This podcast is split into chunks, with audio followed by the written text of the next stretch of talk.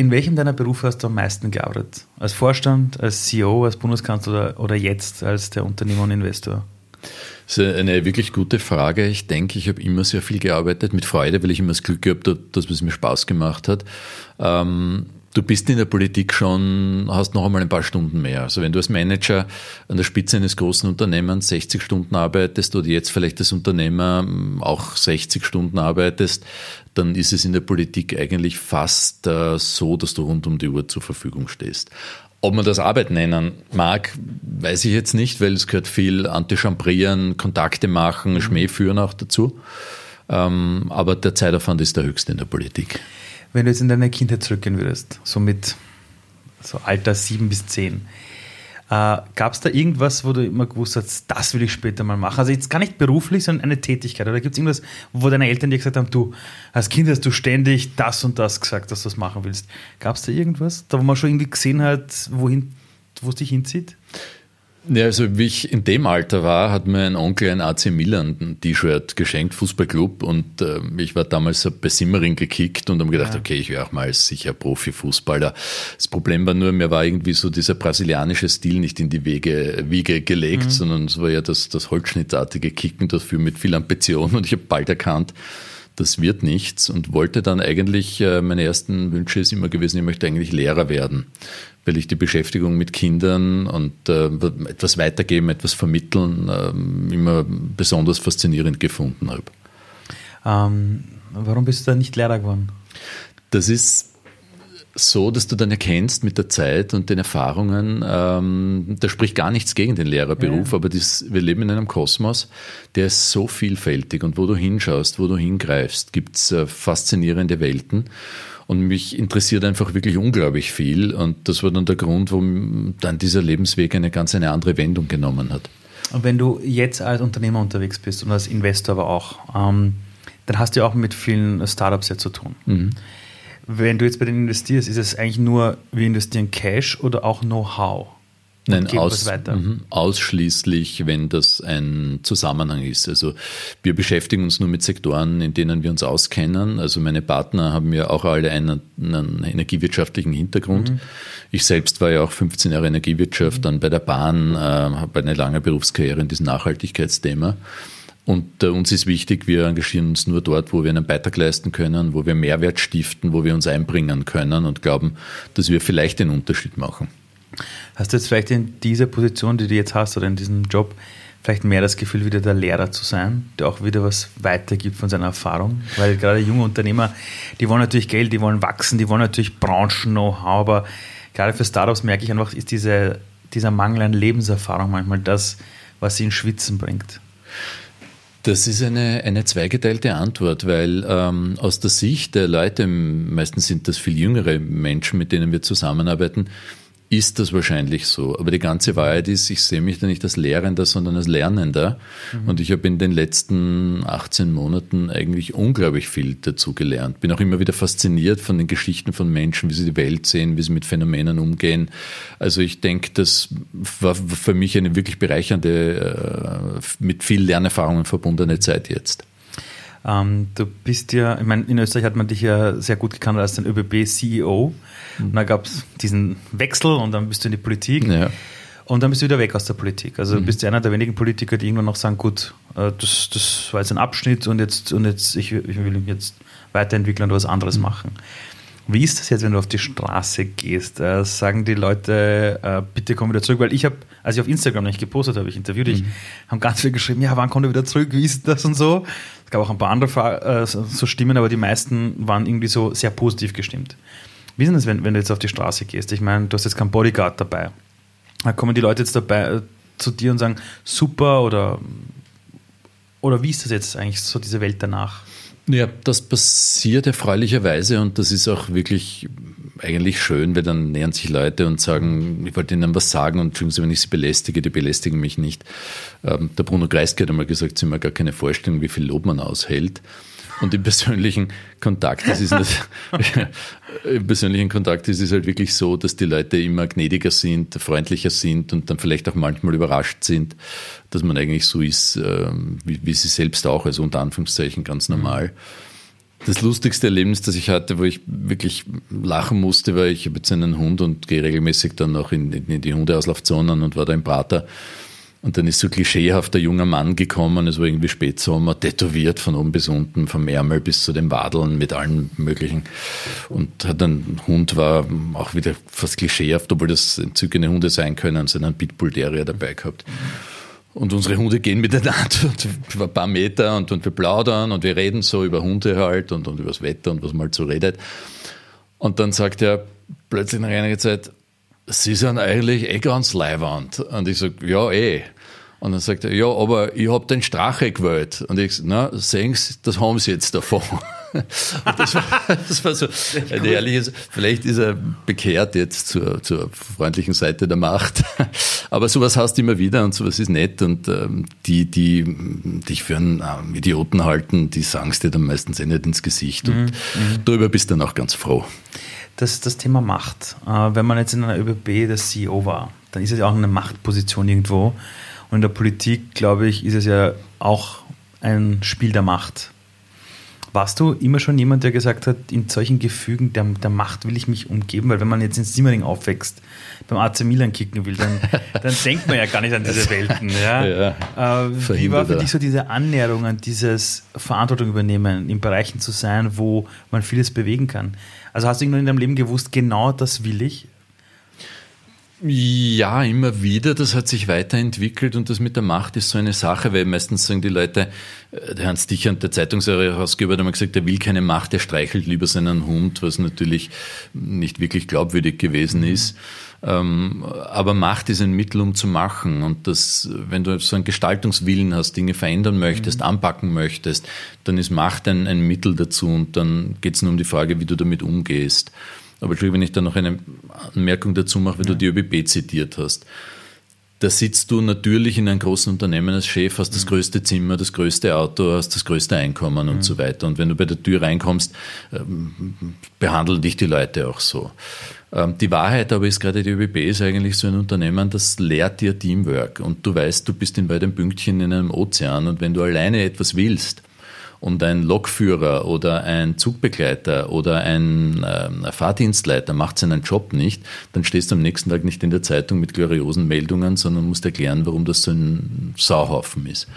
Und einer der bewegendsten Geschichten, wo ich, glaube ich, wirklich immer wieder viel verstanden habe, war, ich bin dann glücklicherweise dazugekommen zur Öffnung dieses Leinzer Tunnels. Das war der Tunnel, der mhm. dann diese Strecke, die Beschleunigung zwischen Wien und Salzburg so ausgemacht hat, wo man dann plötzlich viel schneller als das Auto fahren konnte. Und am Vorabend der Eröffnungsfeier, da war der Landeshauptmann Wien, Niederösterreich, Bischöfe, alle mhm. Glaubenskongregationen, waren alle dort, 1500 Leute, riesiges Zelt und du stehst dann dort, schneidest das rote Band durch und äh, hältst dort die bedeutende äh, Rede zur Eröffnung. Und ich habe meinen Assistenten am Vorabend gefragt und habe gesagt, du bitte, ich möchte jetzt wirklich unsere Mitarbeiter, die da eine Rolle gespielt haben, dass du mir eine Liste gibst und ich werde die dort alle namentlich nennen, weil die haben es wirklich verdient. Und der ist zurückgekommen mit einer Namensliste, die war wie das äh, Wiener Telefonbuch so dick. Ähm, früher ist das ja noch gedruckt worden. Ja, genau. Und die Erklärung war relativ simpel, weil vom Controller bis zum Baggerfahrer, vom Ingenieur bis zum Architekten, äh, von denjenigen, der dann den Schrott weggeräumt hat, äh, bis zum ersten äh, Lokführer, der da durchgefahren ist, dort haben wirklich Tausende, die ähm, ihren Beitrag geleistet und du kommst dir dann ein bisschen ulkig vor, aber auf jeden Fall ist es eine Riesenlektion in Demut und du hast das Gefühl, du bist einer von vielen und hast auch ein paar Handgriffe gemacht, aber am Ende stehst du jetzt da, weil wirklich 10.000 andere ihren Job bravourös gemacht haben. Eine Sache, die ich im Vorfeld, ähm, als ich mich über dich auch informiert habe, ein bisschen nachgefragt habe, war immer der Führungsstil von dir. Und das ist oft, du warst extrem schnell, du hast genau gewusst, was du willst, aber äh, es hat mir jetzt keiner gesagt, dass da großartig Ellbogen im Spiel waren. Ich bin in einer Welt aufgewachsen, wo man mir gesagt hat, in der Wirtschaft musst du dich durchsetzen, du brauchst die Ellbogen, du musst nach oben. Es geht darum, sich durchzusetzen. Ähm, welchen Führungsstil glaubst du, wird unsere Welt jetzt nach Corona brauchen? Also wie schaut das Leadership der Zukunft aus, um wirklich große Dinge auch bewegen zu können, auch wirtschaftlich? Also ich hatte zuletzt den Eindruck, dass du dich, dass allgemein verstanden worden ist, du musst dich um die Leute, mit denen du arbeiten willst, bemühen. Und das ist nicht nur eine finanzielle Frage, sondern es ist eine Frage von Respekt und ähm, dass die auch sich verwirklichen können, interessante Aufgaben haben. Ich bin mir nicht sicher, ob das nach Corona nicht möglicherweise so einen Rückfall geben könnte, weil wir haben jetzt eine Situation, wo viele äh, wirtschaftlich ins Nichts gestoßen worden sind oder in große Probleme. Und in einer solchen Situation hast du oft nicht viele Wahlmöglichkeiten und musst nehmen, was äh, du kriegst oder was dir, was dir vorgesetzt wird.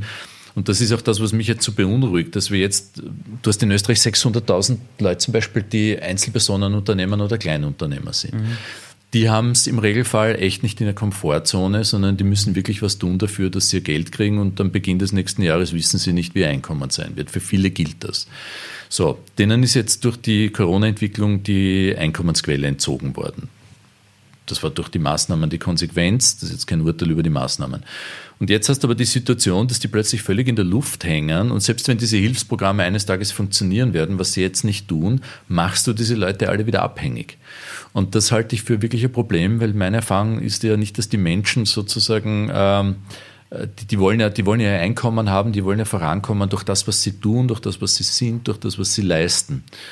Und diese Form der Abhängigkeit, finde ich, muss man beobachten, was da rauskommt. Das ist eine der unangenehmen Nebenerscheinungen. Äh, und auch wenn es eine Abhängigkeit vom Staat ist oder staatlichen Institutionen. Äh, man hat das ja gesehen beim Besitzer vom Café Landmann. Der hat dann eine kritische Silbe formuliert zu den Hilfsprogrammen der Bundesregierung. Und dann ist plötzlich den sein quasi Einkommensteuerbescheid äh, rausgehängt worden. Und ähm, das ist keine gute Entwicklung. Ähm, jetzt interessiert mich eine Sache. Ähm, und zwar, ich erlebe, wir in einer Welt leben, wo die Leute sich gerne auf, einen, auf irgendeinen Pol draufschmeißen. Dass sie sagen, die Wirtschaft ist böse, Kapitalismus und die SPÖ zum Beispiel ist da für die Menschen. Das geht nicht zusammen. Jetzt warst du beim Verbund, du warst bei der ÖBB mhm. in der Wirtschaft. Äh, wenn jemand vor dir steht und sagt, ja, wie kann man denn einen Konzern lenken und bei einer SPÖ zum Beispiel sein? Was würdest du da argumentieren, wie das geht? Naja, es gibt ja auch diese Diskussion, ob jemand, der ein gutes Einkommen hat oder viel verdient hat oder zu Reichtum gekommen ist, äh, ein aufrechter Sozialdemokrat oder Linker ja. sein kann.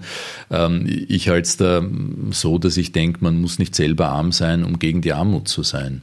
Und äh, ich kenne auch die andere Seite, weil ich bin ja nicht mit dem goldenen Löffel mhm. geboren worden, komme aus, wie man so sagt, kleinen Verhältnissen. Ähm, und ich glaube, dass das absolut vereinbar ist und gerade auch wir Sozialdemokraten, wenn ich das wir jetzt hier verwenden mhm. darf, aber bei mir bleibt das ewig bis zum, bis mhm. meinem tot bin, wenn wir SPÖ wählen, ähm, hast du die Situation, dass ähm, wir immer auch marktwirtschaftlich äh, verstanden haben, dass du, wenn du den Markt richtig regulierst, aber das musst du tun, das im besten Interesse der Menschen tun kannst. Wenn du einen Wildwestkapitalismus zulässt, wo nur noch der Ellbogen gewinnt, der Stärkere auf die Schwachen keine Rücksicht mehr genommen wird, na dann äh, ist es ein falsches, perverses System. Aber ich glaube, dass man innerhalb der Marktwirtschaft viel erreichen kann. Auch gerade jetzt bei dem Thema, mit dem wir uns so sehr beschäftigen, mit dem ganzen Thema Klimawende und wie kann ich einen unternehmerischen Beitrag leisten, mhm. damit solche Entwicklungen schneller vorangehen, die dann in der Lage sind, den Klimawandel zu bekämpfen. Ähm, du hast auch vorerzählt, du bist halt in, in Verhältnissen aufgewachsen, wo du jetzt nicht quasi reich aufgewachsen bist, also finanziell nicht reich. Und ich habe auch mal von dir gehört, äh, du warst auch mal Alleinerzieher. Also bei deinem ältesten Sohn warst du Alleinerzieher. Was hast du damals über das Leben gelernt? Also was sind die, weil in unserer Gesellschaft oft, wenn jemand Alleinerzieher ist, dann weiß man einfach, oder Alleinerzieherin, dann hat die Person riesige Nachteile am Arbeitsmarkt. Ja, aber das sind oft Menschen, die können mit Krisen zum Beispiel besonders gut umgehen. Die wissen, was es heißt, aus nichts etwas zu machen. Wie hat dich damals diese Zeit geprägt? Also das was du lernst, ist, dass wahrscheinlich Liebe die stärkste Antriebskraft ist, die Menschen haben können. Und äh, die Liebe zum eigenen Kind, du bist ja auch Vater geworden, ich habe die Bilder von dir mhm. gesehen. Freue mich jedes Mal darüber, weil das irgendwie den Gesichtsausdruck ist genau das, ist das was ich meine. Das ist grandios. Das ist, das ist das Größte und dem ordnest du dann am Ende vieles unter und, und auch aus gutem, aus gutem Grund. Ähm, ja, das, das, ist, das ist für mich das eine gewesen. Das zweite ist, ich habe, wenn ich das sagen darf, und ich glaube, dass das jetzt keine, kein Angeben und keine Übertreibung ist, wahrscheinlich mhm. eine andere Konstitution als manche andere. Ähm, und wie ich den ähm, Nico da gehabt habe, als kleines Kind, ich habe gearbeitet, habe mich dann um ihn gekümmert und habe dann bis spät in die Nacht meine Diplomarbeit noch fertig gemacht, bin nicht ausgegangen. Also die Partyzeit habe ich komplett verpasst. Also ich habe mir immer gedacht, super, das ist das habe ich verpasst, aber eines Tages werde ich das schwer nachholen und dann geht's bam, ratzfatz zur Sache. Äh, du holst das nur nie nach. Ich wollte sagen. Irgendwann denkst du, oh je, am nächsten der Kopf weh und so. Unterhalten kannst dich nicht, wenn die Musik so laut ist und so. Ab und zu gönnen wir uns so Abende schon aber ich habe nichts verpasst und das war für mich ähm, möglich, weil du so wirklich so den Antrieb und den Ehrgeiz hattest, einfach da zu sein, die Verantwortung zu nehmen und auch dazu zu stehen und nicht davon zu rennen und das Glaubst, ja. du, glaubst du, dass es auch diese, diese Mehrfachverantwortungen waren, die dir vielleicht auch geholfen haben, als Führungskraft aufzusteigen und auch an die Spitze von Unternehmen zu kommen? Nein, ganz sicher und das, ich meine, also man muss ja sagen, diese Spitzenkarrieren, die Leute, die dir erklären, sie haben es so super gemacht, es war alles grandios und Kraft ihrer Brillanz sind sie dorthin gekommen. Also echt Bullshit. Es gibt vielleicht ein paar. Naja, ich meine, ehrlich, Super. also das ist ja, ich finde das ja lustig jetzt in dieser Krise, da gibt es ein paar so Unternehmer, Spezialisten, ich glaube, der Eigentümer von Sixt war das, der hat groß und großmächtig erklärt, nie wird das Geld vom Staat nehmen und er geniert sich dafür und so weiter. Na zack, was hat er gemacht? Jetzt war er der Erste, der sich angestellt hat. Äh, kommt immer wieder vor. Äh, nein, die Wahrheit ist bei diesen, bei diesen Dingen ist, du brauchst echt Glück, du brauchst unglaublich viel gutes Timing. Timing ist wirklich wichtig. Ich habe so großartige Leute gesehen. Äh, viele Frauen auch darunter, die wirklich jede Voraussetzung gehabt hätten und die nie in die Lage gekommen sind, weil einer dieser Faktoren nicht gepasst hat. Und dann ist der dritte Punkt, ähm, glaube ich schon, du musst auch fasziniert sein von dem, was du tust. Du musst die totale Leidenschaft dafür haben. Und wenn du Leidenschaft dafür hast und so, egal wofür, für Gurkenhandel oder für Politik oder für Wirtschaft, dann wirst du es gut machen. Ist gar nicht so wichtig, worum es geht. Und ähm, diese Kombination, das habe ich immer versucht, wenn junge Leute bei mir waren und ich habe dann viel für, für unsere Nachwuchsleuten ähm, immer wieder Vorträge gehalten, versucht die zu motivieren. Denen bin ich immer irrsinnig am Wecker gegangen, weil ich habe ihnen gesagt, wenn Sie mich gefragt haben, wie macht man Karriere, habe ich gesagt, so, also erstens, ähm, du brauchst viel Wissen, um die Punkte auf, einem, auf dem Tisch verbinden zu können. Dieses Wissen ist eine Konsequenz von Arbeit. Diese Arbeit wirst du nicht am Abend am Sofa erledigen können und es wird auch nicht die Muße vorbeikommen, sondern du wirst viele, viele Stunden investieren müssen. Und das wirst du aber am Ende nur können, wenn es dir höllischen Spaß macht, wenn du dazu stehst, ähm, zu dem, ähm, was du eigentlich machst. Und diese Kombination aus Leidenschaft und die Bereitschaft zu investieren, das macht am Ende die Grundvoraussetzung zu Glück, Timing und diesen anderen Dingen. Ähm, was glaubst du, haben deine Kinder von dir gelernt übers Leben? Also dein ältester Sohn zum Beispiel, wenn man sich dann anschaut, welche Dinge glaubst du, hat der von dir mitbekommen oder auch deine anderen Kinder? Hm, gute Frage. Vielleicht vielleicht auch, mein, also erstens einmal Empathie gegenüber anderen Leuten, das ist, das ist mir wichtig und ich bin unglaublich stolz drauf, auf die Buben, dass sie das haben. Ähm, und die Tochter, die habe ich jetzt vergessen, die ist äh, noch in einer, vielleicht, vielleicht, äh, aber die hat das auch im ganz hohen Maß. Aber weil du Boom und weil wir Alleinerzieher genau. gefragt haben. Und das Zweite ist, ich glaube, man muss auch als Vater, der so einen Weg macht, aufpassen, dass man die Kinder nicht einschüchtert weil es nicht zu verlangen ist, dass die ihre Partys aufgeben, teilweise auf Freundschaft Freund verzichten und bis spät in der Nacht dann, dann ihren Verpflichtungen nachgehen. Also ich glaube, da muss man auch sehr aufpassen, dass die damit einen Ausgleich finden und ähm, da meinen, der Vater kann ein Vorbild sein, aber vielleicht auch nicht in allen und das muss man ihnen vielleicht auch klar machen, dass man das nicht erwartet und weil man sonst Sorge haben muss, dass die dann unter der Last so eines Vorbilds vielleicht auch einmal ja, Selbstbewusstseinsprobleme oder sonst was haben. Wie, also wie organisiert sich ein Christian Kern? Also ich habe immer, auch als Bundeskanzler war es auch in stressigen Phasen, war einfach bekannt, du gehst immer laufen, du machst immer Sport, hast eine Familie, das ist, das ist schon nicht wenig, was man so hat, ja. Und Regierungschef, ja. Und vorher auch bei der ÖBB eine Riesenverantwortung. Wie organisiert man sich da? Ich meine, bist du jemand, der immer den einen Kalender hat mit dem einen To-Do-Programm, wo alles draufsteht? Äh, hast du immer alles im Griff? Also, also wie organisiert sich so jemand? Also das ist äh, eine gute Frage, weil ich mein Leben lang mit, mit To-Do-Listen, Stricherlisten, Papierkalendern, ja. elektronischen rumgetan habe. Aber ähm, am Ende des Tages ist es sozusagen diese Fokussierung auf dein Ziel und auf das, was du erreichen möchtest. Und äh, dann wachst du auf in der Früh und hast einen, einen Reason to be. Es gibt ja von dem Mark Twain diesen großartigen Satz, wobei ich mir nicht sicher bin, ob ich der Richtige bin, der den beantworten kann, aber der mal gemeint hat, ähm, die zwei bedeutendsten Momente im Leben eines Menschen ist äh, der Zeitpunkt seiner Ge Geburt und der Zeitpunkt, wann er versteht, warum er geboren wurde. Und ähm, das ist fürs Leben eine große Frage. Ich bin mir nicht sicher, ob man die überhaupt beantworten kann. Aber wenn man es ins Kleinere runterbricht, ins Berufsleben, zu verstehen, warum tue ich was, was ist mein Ziel, was will ich erreichen dort, das sind die Grundvoraussetzungen und danach ordnet sich alles von alleine. Wenn du dir dein Leben jetzt ansiehst, in der Retrospektive und all deine Positionen durchgehst, die du hattest, beruflich, ähm, wo ist der rote Faden? Also ich denke, ich habe die Leidenschaft, die ich empfohlen habe, ist, glaube ich, der rote Faden, der sich durchgezogen hat. Die Neugier, neue Dinge zu tun, die Bereitschaft, vielleicht mehr zu investieren, als man vielleicht erwarten kann. Und dann muss man sagen, was für mich auch eine interessante Erfahrung war, ich habe das Gefühl gehabt, meine Berufslaufbahn ist, hat nur eine Richtung, es geht immer nach oben. Manager des Jahres und, und, der, und die Ergebnisse von den Unternehmen, wo ich war, sind immer nach oben gegangen. Beim Verbund bin ich gegangen mit dem besten Ergebnis. Die Bahn war damals, ich bin stolz und gebe an. Gemeinsam als Team haben wir das erreicht, die pünktlichste in der EU und mit der höchsten Kundenzufriedenheit, mit den höchsten Personenkilometern. Wie gesagt, was nicht bei weitem nicht alleine mein Verdienst war. Und dann kam diese Politikphase und ich habe gedacht, gut, ähm, ich bin darauf vorbereitet und meine Managerinstinkte, die ich mir aufgebaut mhm. habe, werden dort funktionieren.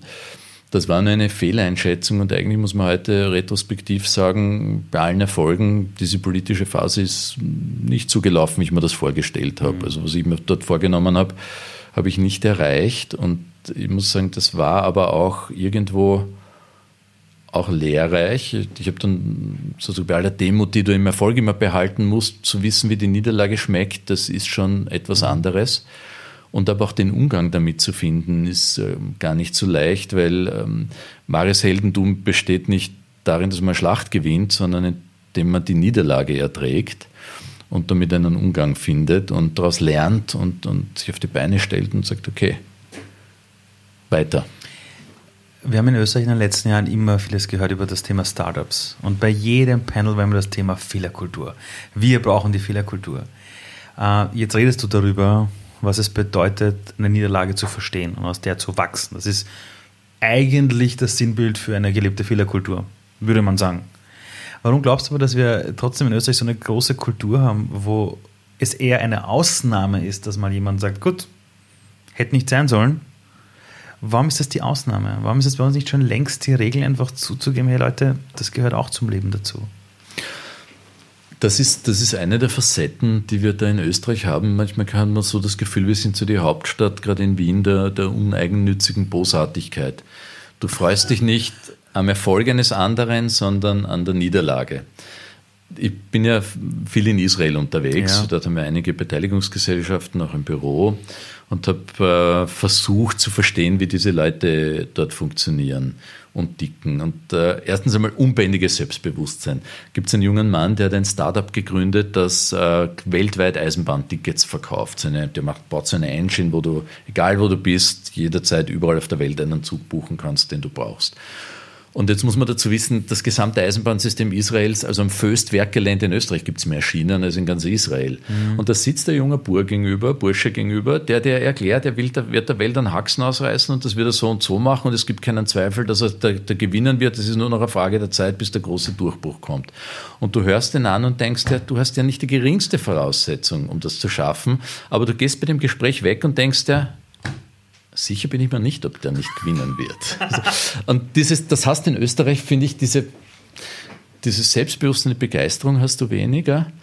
Und was du auch, das zweite ist, äh, durch und durch Israelische, was mich so fasziniert, ist dieses Firgun-Prinzip. Mhm. Diese, das Gegenteil der, unein, der, uneigennützigen Bösartigkeit, das ist die uneigennützige Hilfsbereitschaft.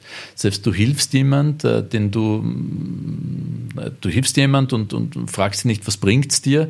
Du hast nicht einmal die leiseste Idee, was es dir irgendwann bringen könnte, also aber du machst das heraus, mhm. weil du findest, das macht dir jetzt Freude, dem zu helfen. Und das hast du bei sehr vielen der Israelis, äh, Tel Aviv, ganz stark ausgeprägt. Ähm, das habe ich auch dort gelernt. Das kenne ich in Österreich gar nicht so. Also mhm. die, und wenn ein anderer Erfolg hat, da sagt man super. Äh, hast du gehört, was der Nier erreicht hat? Und Wahnsinn und toll. Und dann legen alle die Ohren an und nicken mit dem Kopf, während bei uns über links schon, ja, das könnte man sonst äh, gegen den Nier so vorbringen. Ne? Also, ja.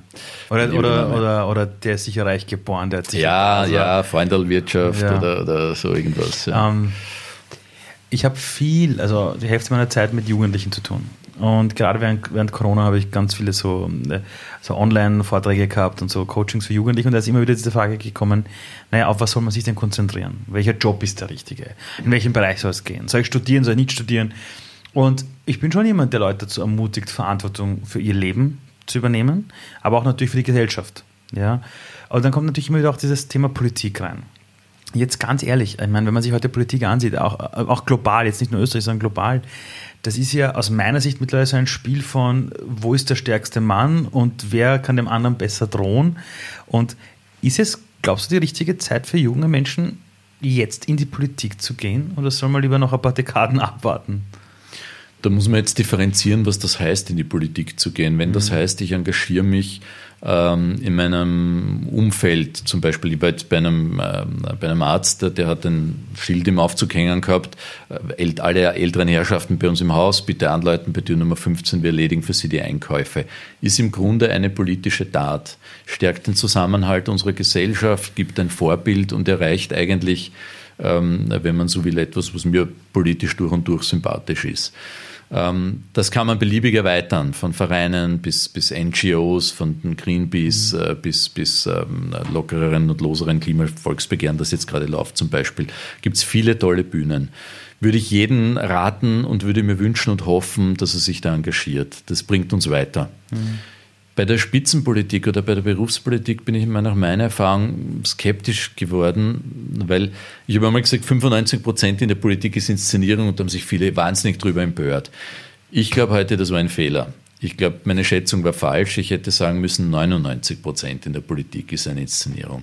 Und die Inszenierung ist ja nicht, wenn du eine Pizza austragen gehst und einen Film drüber machst, weil jeder, jeder Vollplärmpel wird ja wohl wissen, dass der Bundeskanzler nicht spät abends noch Pizza ausfährt. Also das ist ja möglicherweise durchschaubar. Ja. Aber sozusagen bestimmte politische Themen in Zeitungen zu platzieren, wo man nie dran denkt, äh, die dann auch überhaupt zu erfüllen, weil es vielleicht gar nicht geht oder weil es wurscht ist oder weil am nächsten Tag das nächste Thema kommt. Streit vom Zaun zu brechen, nur um eigene Positionen zu stärken, auch völlig konsequenzenlos. Das ist das, was diese Inszenierung ausmacht. Und wir haben heute eine Politik, die die, du, die nicht daran denkt, dass sie an Handlungen gemessen werden will, sondern ausschließlich an dem, was sie erzählt. Also die Pressekonferenz ist das Sinnbild geworden der Politik und nicht zum Beispiel Verteilungsgerechtigkeit oder Chancengerechtigkeit mhm. als Maßstab. Und ähm, dazu kommt, wenn man so will, ein ganzes Umfeld, ähm, das die Sache auch noch schwieriger macht, weil wir haben ja mittlerweile eine Medienlandschaft, die furchtbar ausgedünnt ist und die meiner Meinung nach der Grund ist, warum wir die Politik haben, die wir haben. Wir haben den Journalismus, den wir haben, mhm. ähm, und der ist die Voraussetzung für die Politik, die wir haben, dass es kritische Reflexion nicht mehr gibt, sondern nur noch Propaganda, Parteinahme und so in Medien, die sich selbst als Qualitätsmedien bezeichnen. Äh, wollen. Und das finde ich ist dann doch so, dass man dann nicht jemand den Rat gehen kann, mach das. Vielleicht, die werden die werden das jetzt vielleicht nicht zum ersten Mal hören, aber ich weiß noch, wie ich Bundeskanzler war, habe ich Leute in die Regierung geholt, die alle eigentlich woanders einen tollen Job hatten. Der Thomas Trotz, der war einer der bedeutendsten Kulturmanager mhm. des Landes. Die Sonja Hammerschmidt war die Vorsitzende mhm. der Rektorenkonferenz der Universitäten, die Mona Dutz, der Anwältin zum Beispiel. Und die haben damals meinen Ruf gefolgt. Und wenn ich mich heute frage, würde ich denen, und ich bin mit ihnen befreundet, das noch einmal anbieten, und ich würde es nicht tun aus freundschaftlichen Motiven. Ich würde ihnen das eher ersparen wollen, weil wir in einer, in eine Zeit gekommen sind, wo, ich meine, es ist viel entstanden, worauf wir mhm. aufbauen können, selbst in dieser kurzen Zeit. Ähm, aber es hat, es ist nicht mehr das, was wir eigentlich unter Politik verstanden haben. Wie müssten wir heute zum Beispiel Jugendliche auf die Welt vor, vorbereiten, damit wir in der nächsten Generation vielleicht sehr wohl auch überhaupt wieder Politik anders wahrnehmen. Weil äh, mein, jeder, der eine Stimme hat, der geht wählen oder sollte wählen gehen. Und dann hast du ein politisches System, jetzt nicht nur in Österreich, sondern auch überhaupt, wo, wo viele Leute sich das ansehen und sagen, das ist eine Seifenoper in ganz vielen Bereichen. Und mhm, schönes Wort. Ja. Aus meiner das, Sicht. Das war, das hätte ja, ich, das eine, war das, was eine ich Telenovela wollte, ja. ja. mit ganz vielen Dramen. Und das Ding ist, ich will mich nicht damit abfinden, dass das auch die Zukunft meiner Tochter ist, dass wenn die das erste Mal wählen kann, dass die genauso mich anschaut, Papa, wo ist das geringere Übel oder was kann ich glauben? Das heißt, glaubst du, dass es irgendeinen Weg gibt, dass man in der Gesellschaft wieder das politische Thema auf eine ganz andere Landkarte setzt? Also ich glaube, man muss jetzt Folgendes sagen. Also bei aller meiner Skepsis und äh, wenn ich sozusagen Leute, die woanders ihre Karriere gemacht haben, nochmal da reinwerfen würde, äh, darf man da jetzt kein Generalurteil abgeben, dass da mhm. nur Leute in der Politik sind, die nicht ehrenwert sind nein, oder, nein. oder falsche Motive haben. Im Gegenteil, da gibt es großartige Leute. Mhm. Also muss schon sagen, äh, aber auch bei allen Parteien. Mhm. Also ich bin ja der Auffassung, dass ähm, logischerweise in der SPÖ mehr zurechnungsfähige sind. Aber ich gebe zu, das könnte eine, eine, eine, ein Bias sein.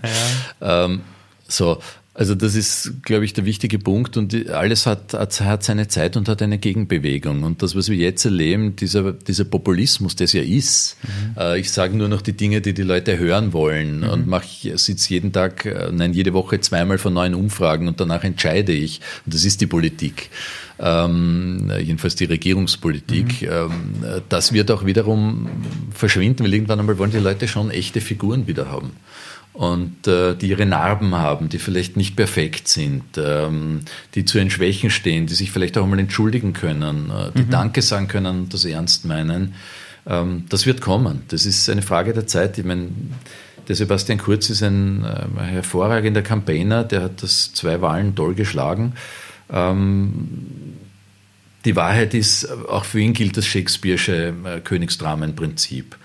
Und das ist in, bei allen großen Verwicklungen, die du hast und, und bei allen Vorgängern und, und Dramen und Liebschaften und Intrigen und, und, und Erfolgen, die du erzielst, weißt du, wie es ausgeht. Und es geht nun mal so aus, dass am Ende äh, bei Shakespeare der, ähm, am Ende beim letzten Vorhang quasi alle tot sind. Der König liegt ganz sicher in einer Blutlache und es ist vorbei und irgendwo in der Ecke wimmert einer.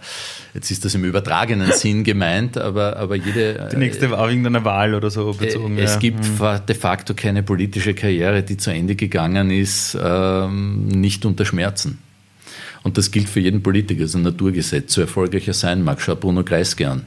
Am Ende seiner Zeit hat man ihm nachgesagt, er war verbittert, hat sich zurückgezogen, hat gekrollt auf seine eigene Partei, weil sie den Außenminister hergegeben hat, was er für eine, einen Kardinalfehler gehalten hat. Mhm. Und Helmut Kohl, ich war bei seinem Begräbnis, so ein großer Mann, hat am Ende mit allen gebrochen, die ihm nahe gestanden sind. Ähm, und ich glaube, da muss man auch Vielleicht ist auch einer, einer der Gründe für meinen abrupten Abgang aus der Politik, dass ich gesagt habe, ich möchte eigentlich nicht, dass das mit mir auch passiert und dass ich dann mhm. am Ende auch so ein verhärmter, frustrierter, zweifelnder Mensch möglicherweise mhm. werde.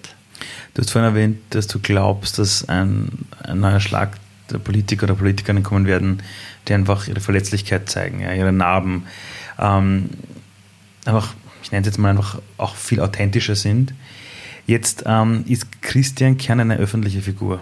Ja, also die folgen auf Social Media ganz viele Menschen, die Leute kennen dich. Wer ist Christian Kern, wenn er nicht die öffentliche Figur ist? Wie würdest du, wie würdest du ihn beschreiben, wenn er jetzt ein guter, ein guter Freund von dir wäre?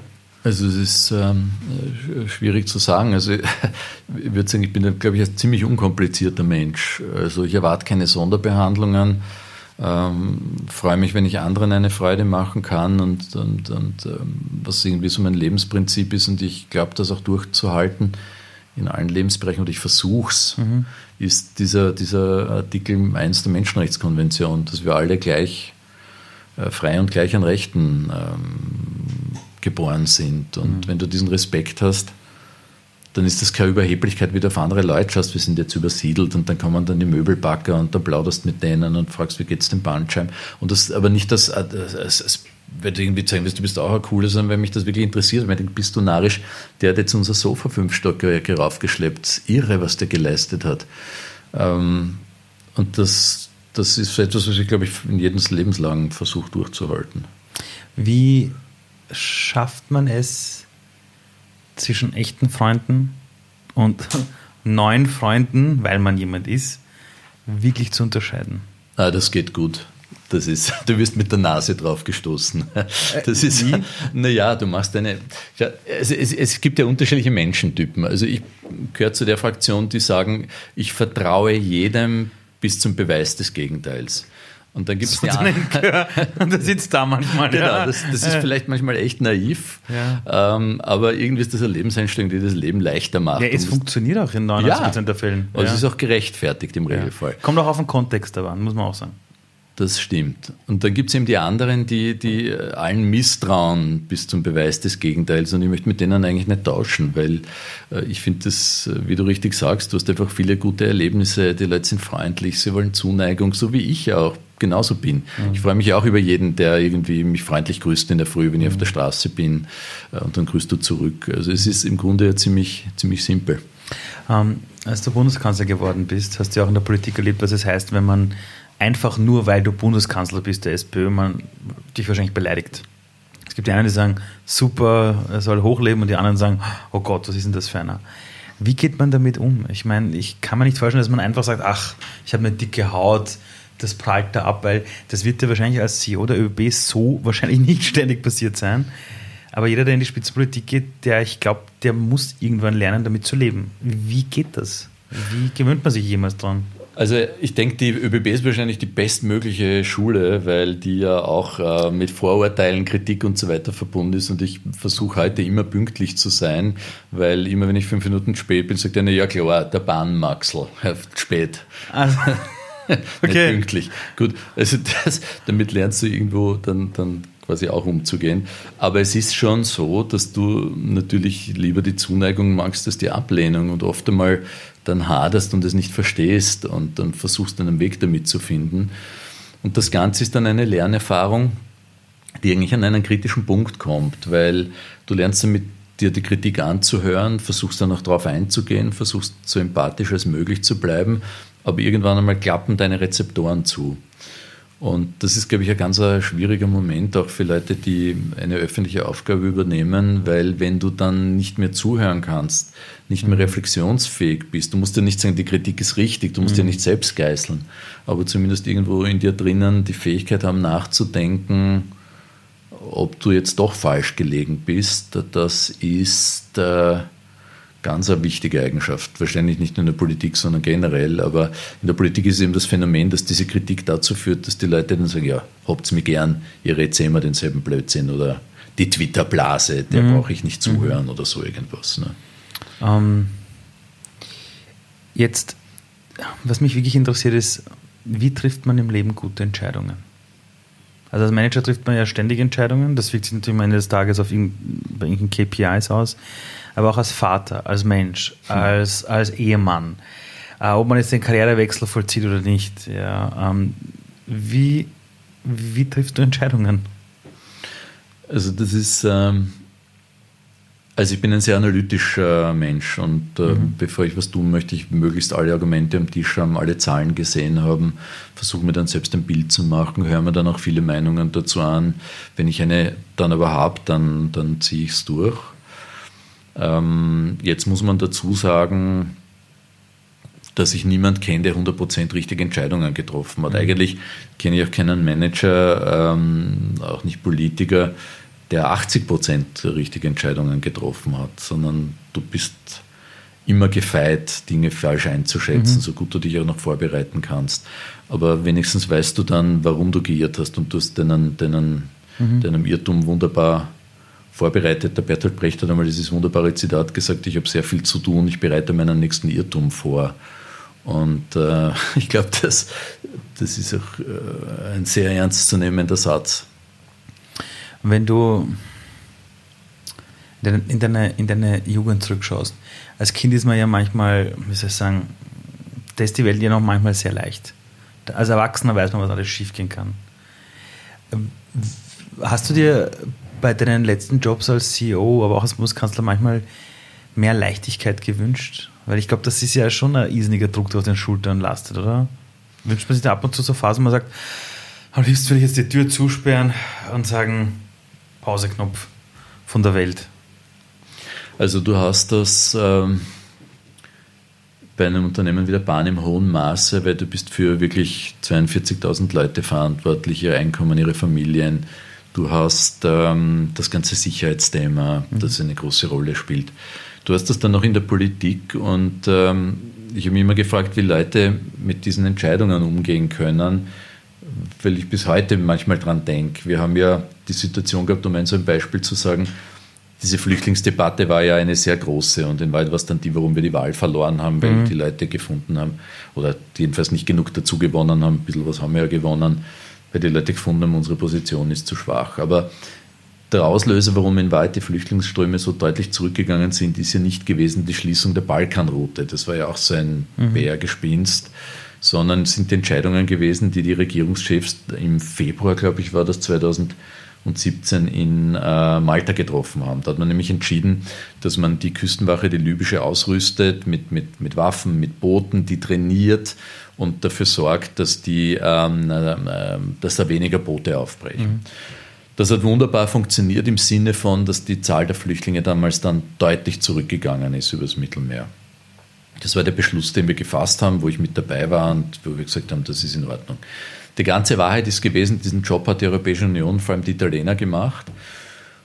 Und er hat dazu geführt, dass am Ende das Sterben äh, Richtung, Richtung Süden verlagert worden ist, an die, in die Wüste. Und mhm. es hat dazu geführt, dass du dort plötzlich so Phänomene hattest wie diese Lager, wo Massenvergewaltigung, mhm. Äh, Folter und, und Mord und Totschlag auf der Agenda gestanden ist. Und ich muss sagen, bis heute denke ich mir, ist das etwas, was mich immer noch beschäftigt, weil ich mir denke, ich habe da eigentlich damals äh, gesagt, ja, wir machen das so, weil es war damals auch die, wahrscheinlich die richtige Entscheidung angesichts der Entwicklung der Zahlen, aber auch der Stimmung in Europa, des aufsteigenden ähm, äh, Rechtsextremismus, also das war schon begründet. Aber es gibt Leute, die kommen besser damit klar, mhm. es gibt Leute, die kommen schlechter damit klar und ich sage das jetzt nicht als, ähm, um da irgendwie sozusagen dazu sagen, ich bin ja besonders gut und andere sind es nicht. Mhm. Aber wahrscheinlich musst du in der Politik mehr dickes Fell haben, als ich das wahrscheinlich hatte, ähm, um dann zu sagen, pff, mir, ist das jetzt wurscht, ich ziehe das durch. Wie bereitet man sich überhaupt auf sowas vor? Also ich weiß noch damals dieser Wechsel vom ÖB-CEO zum Bundeskanzler, das war ja relativ schnell. Äh, wie, also jetzt ganz ehrlich, ich erinnere mich noch an eines deiner ersten Interviews, da hast du gesagt, du hast dann Schnellsiedekurs gemacht. Das war, glaube ich, einer der ersten Interviews. Ja. Aber wie bereitet man sich wirklich auf sowas vor? Ich meine, da, da gibt es ja jetzt keine Ausbildung dazu. Wie bin ich Bundeskanzler und der Regierungschef und wie bin ich plötzlich in Brüssel dort am Parkett? Ich meine, ich hätte keine Ahnung, was ich dort reden soll, wie das Protokoll ist, wie man das mit den Leuten macht. Wie lässt man sich auf so einen Job ein? Also erstens einmal, wenn du aus der Wirtschaft kommst, und ich bin oft in Wirtschaftskreisen gefragt, wann sollen mehr Menschen aus der Wirtschaft, Unternehmer und Manager in die Politik gehen? Und ähm, die Frage ist nicht beantwortbar, aber was ich beantworten kann, ist, äh, jeder, der glaubt, äh, dass er das besser kann, dass er super vorbereitet ist, weil er ein Unternehmen geführt hat, der irrt gewaltig. Also okay. du, bist, du bist gar nicht vorbereitet, äh, muss ich dazu sagen, weil in der Wirtschaft am Ende des Tages, du kannst ein Quartal Geschichten erzählen, du kannst ein zweites Quartal Geschichten erzählen, aber am Ende zählt das, was in, einer, in deiner Gewinn- und Verlustrechnung ja. steht. Und meistens hast du Aktionäre, Eigentümer, mhm. die du da auch ähm, mitnehmen musst. Ähm, und so ist es auch mir gegangen, dass ich da eigentlich ähm, in die Politik gekommen bin, immer ein politischer Mensch war, aber dann am Ende dieses ähm, sozusagen dieses Handwerk, wenn man so will, erst einmal verstehen musste. Dieses Handwerk im Sinne von, wie kommt was an in der Öffentlichkeit. Leicht ist es dann in Brüssel, wenn du Verhandlungen hast oder, oder Themen gut vorbereitet sind, wenn es um inhaltliche Fragen geht, da helfen dir dann deine, du bereitest dich gut vor, du schaust, dass du besser im Thema drin bist, dass mhm. du mehr verstehst als alle anderen als manche anderen, Entschuldigung, so jetzt überheblich, Nein, das ist äh, pardon, ähm, und, und versuchst deine Zahlen und Daten zu kennen. Und das andere ist dann diese ganze Welt, wie stellst du es eigentlich dar? Äh, und da hat man mir immer gesagt, ich bin da besonders talentiert. Ich glaube ehrlich gesagt, ich bin dort nicht wahnsinnig clever vorgegangen. Und was mich heute stört, ist, du hast ja so diesen Druck, du musst Dinge ähm, in die Öffentlichkeit tragen und darstellen und du musst Altersheime besuchen, dass jeder weiß, du magst Alte und du musst Kindergärten besuchen, damit jeder weiß, du magst Kindergärten und dann eröffnest jeden äh, Kreisverkehr, weil du zeigen musst, mhm. äh, du kümmerst dich um die Verkehrsplanung oder irgend so einen Unsinn. Aber da wird natürlich nicht Politik gemacht, sondern da wird nur die Inszenierung gemacht. Und äh, wenn du mich heute fragst, äh, mit Sicherheit hätte man viel mehr Zeit ähm, oder vielmehr nicht, nicht Zeit oder weniger Zeit auf diese ganzen Dinge, die rundherum, die eigentlich nur noch dem Eindruck dienen, ähm, verwenden sollen, dann hätte man vielleicht bei den Wahlen noch schlechter abgeschnitten, aber ich würde mich heute wohler fühlen ähm, mhm. Und, und, und ähm, hätte das Gefühl, das wäre die Zeit besser verwendet gewesen. Ich habe aktuell in der Welt das Gefühl, dass überhaupt die Inszenierungswellen komplett zugenommen haben. Nicht nur in der Politik, auch in der Welt von Social Media irgendwie wenn ich mit Menschen rede, haben sie das Gefühl, jeder hat ein besseres Leben als ja. du. Jedem geht es besser und du, du suchst diese Menschen, die sagen, hey, ich habe, keine Ahnung, ich habe ein gebrochenes Herz, mir geht es nicht so gut, schlechter Tag, eine Taube hat mir aufs Auto gemacht oder sowas. ähm, ja. äh, ich weiß nicht, ich meine, ich mein, glaubst du, das wird sich verändern? Weil wir haben jetzt 2020 wir haben den größten Wohlstand aller Zeiten irgendwie. Äh, und, und eigentlich sollte jetzt der Zeitpunkt sein, wo wir langsam auch sagen, so Leute, es ist für die Me also es geht uns besser denn je. Jetzt können wir vielleicht mal ein bisschen runtergehen und aufeinander achten und zugeben, wie es uns wirklich geht. Ja, aber das ist wahrscheinlich schwierig, weil das, was du beschreibst, das zeichnet unsere Zeit wirklich aus. Dieses als ob, dieses Vorgeben, etwas Bestimmtes zu sein. Und das heißt ja in der Wirtschaft auch in Wahrheit wenn du dir anschaust, so Firmen wie Uber oder, oder WeWork, äh, das waren diese mhm, Büro-Sharing-Company, ja. diese riesige, die war am Höhepunkt 60 Milliarden wert. Wahnsinn. Das war eine einzige Marketingblase. Ja. Äh, die haben in Wahrheit kein Produkt gehabt, mit dem sie jemals Geld verdient mhm. hätten. Uber bis zum heutigen Tag eine Geldvernichtungsmaschine der Extraklasse, stellen sich aber mit dicker Hose hin mhm. und erklären alle anderen, wie die Wirtschaft der Zukunft funktioniert, bis auch die wiederum verschwinden werden. So wird es kommen. Und das ist offenbar etwas, wo viele Leute sich schwer tun zu sagen, ja, das ist halt bei mir nicht alles so glänzend. Ich habe übrigens äh, den Matthias Strolz, der war ja auch bei dir Gast, mhm. Äh, das fand ich wirklich interessant. Der hat gesagt, ja, Corona war eine beschissene Zeit für ihn, ist nicht gut gelaufen, er kämpft. Das fand ich, hat mich echt, der tolle Rede im Parlament gehalten, aber mhm. das hat mir noch einen Zacken mehr beeindruckt, dass jemand, der ja auch so eine öffentliche Figur ist, wie er sich hinstellen traut und sagen, es könnte besser sein. Ja. Eine meine vorletzte Frage, glaube ich. Nein, nein, ich habe noch drei Fragen an dich. Ja. Die eine ist, wenn man so einen verantwortungsvollen Job hat wie du ähm, und wirklich in der Öffentlichkeit steht, äh, Vorstand, CEO und Bundeskanzler ähm, und Familie hat, wie managt man das?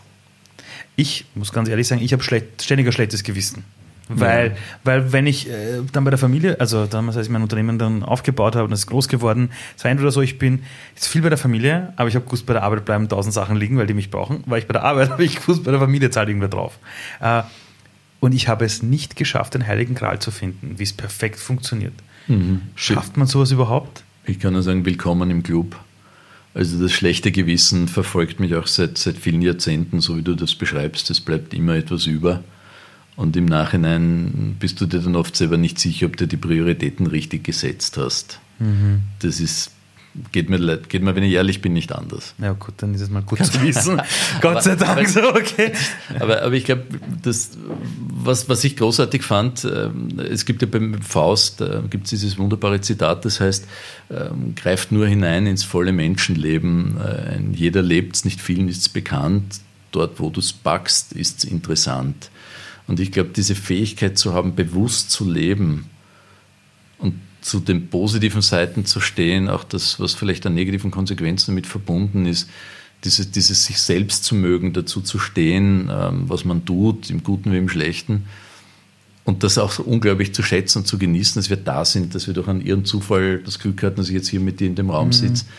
Und ich habe diese Momente oft, da wache ich auf in der Früh und denke mir, Wahnsinn. Ich habe es so gut getroffen. Mhm. Ich habe eine fantastische Familie, in meinem Berufsleben ist mir gut gegangen und es geht nichts ab. Ich habe jetzt das durch einen glücklichen Zufall den über super freundlich lieben, süßen Hund auch noch erwischt. also, also, wenn ich gläubig wäre, dann würde ich an der Stelle äh, eine Kerze im Dom anzünden gehen. Und ähm, wir haben die Möglichkeit zu entscheiden in unserem Leben.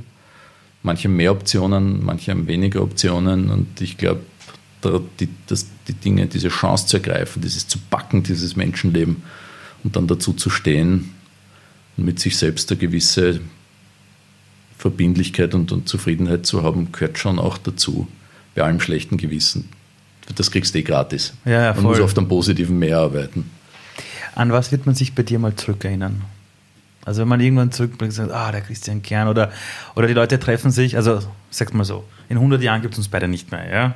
Jetzt biologisch, in. Menschengestalt, ja, sagen wir es mal so. Äh, und die Leute, die treffen sich und sagen, ah, hast du auch den Christian Kern gehabt? Ja, da muss ich dir was erzählen. Na, der war ja so und so und so. Was, an was werden sich die Menschen zurückerinnern vom Menschen Christian Kern? Welches Gefühl hast du bei den Leuten hinterlassen? Oder was ist das, wo du sagst, das wäre schön, wenn die Leute mal so über mich reden? Also ich habe nicht die Erwartungshaltung, dass die Leute über mich reden und, und ich dann einen, irgendwo in einen Eintrag im Geschichtsbuch oder noch besser im Herzen der Leute habe. Ich glaube, die Oder die, die dich privat gekannt haben. Die Vergesslichkeit ist zum, in der Politik eine rasche. Also in spätestens mhm. zwei, drei Jahren gibt es wahrscheinlich niemand mehr, der ein Selfie machen möchte und das ist so mhm. und das ist gut so. Schwierig, ich habe äh, eigentlich gar nicht dieses Ziel. Das ist... Ähm, da gar nicht, also, oder, oder wie glaubst du, werden die Menschen dich einfach besser gekannt haben? Sich irgendwann mal über dich unterhalten?